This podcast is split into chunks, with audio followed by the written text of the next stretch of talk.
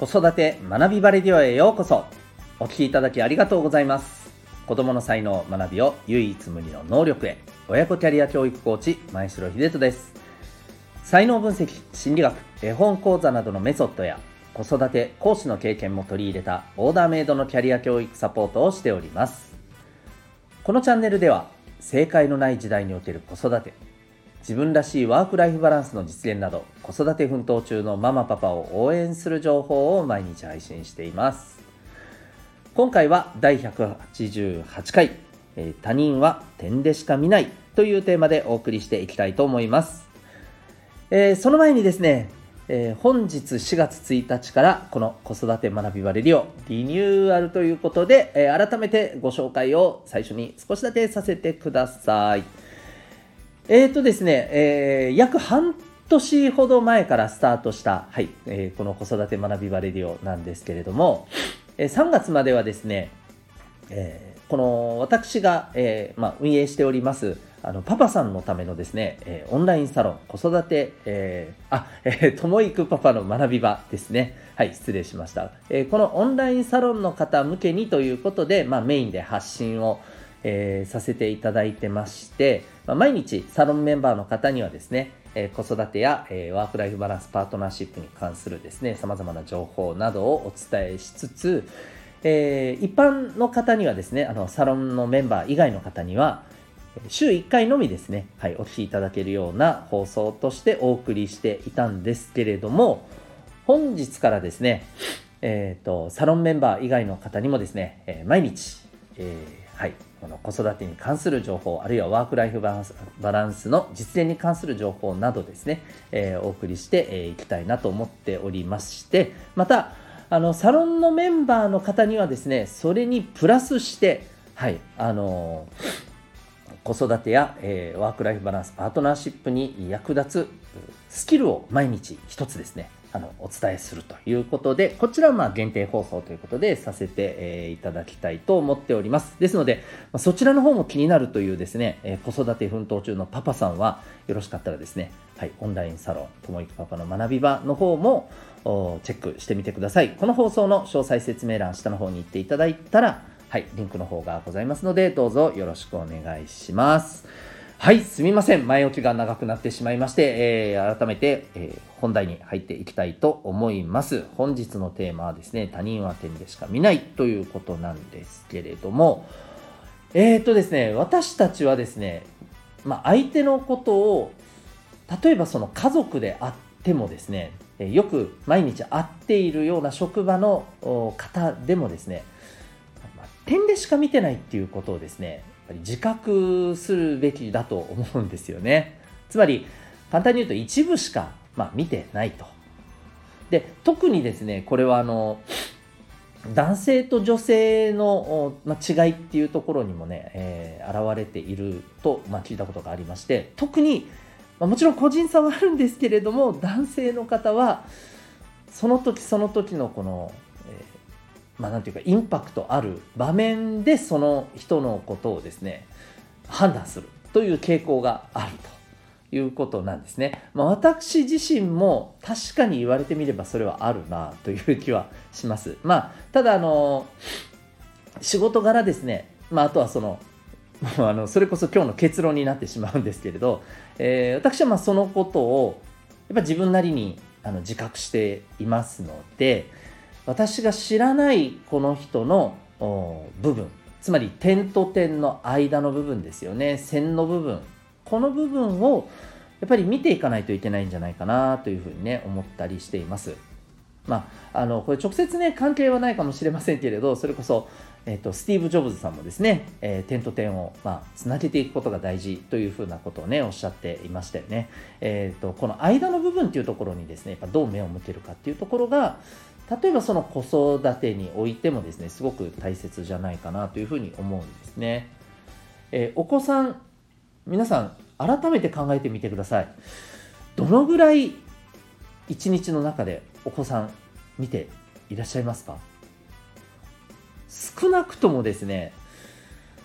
まあ半分以下じゃないですか？時間で本当に物理的に換算するなら。だってまあ、寝てる時間はもうもちろんね省くとしてですよ。起きてる時間っていうところで考えた時に、まあ、朝、えー、大体の場合は私たちっていうのはその仕事に行くわけでは行くわけじゃないですか。もちろんあの時間帯がね夜の方もいらっしゃるとは思うんですけれどもそして一方でお子さんもですね例えば保育園幼稚園、えー、子ども園に行ったりあるいは学校に行ったりというまあ、あの基本的にはそういう生活サイクルなわけですよね。私たちが見てる時間ってやっぱりあくまで一部すなわち点だと思うんですよ。で例えばそこの部分を持ってですねうんなんかずっとこういうことばっかりしてるずっとスマホばっかり見てるとかですね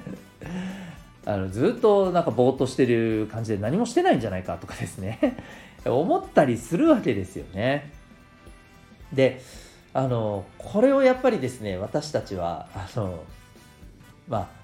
何て言うのかなし自覚した上で、えー、そこに自分で自分のその見方っていうところを気をつけつつですねそしてじゃあ私たちが見てない間、えー、お子さんは一体どういうどういうふうに過ごしているのか、まあ、例えば今日一日で言うならば、えー、お家に帰ってきた時にですね、えー、夜、まあ、お子さんがなんかねだらーっと、ね、している様子を見てですねそこだけ見て何だらだらしてんでもなんかやるべきことあるだろ？うっていうふうにねあの感じるところはもちろんわかるんですけどもその一方でですね